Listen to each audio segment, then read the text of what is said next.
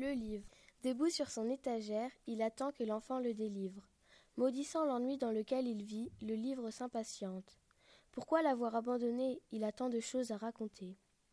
Les trésors emprisonnés entre ses pages ne demandent qu'à être pillés, les princesses ensorcelées et les dragons tués.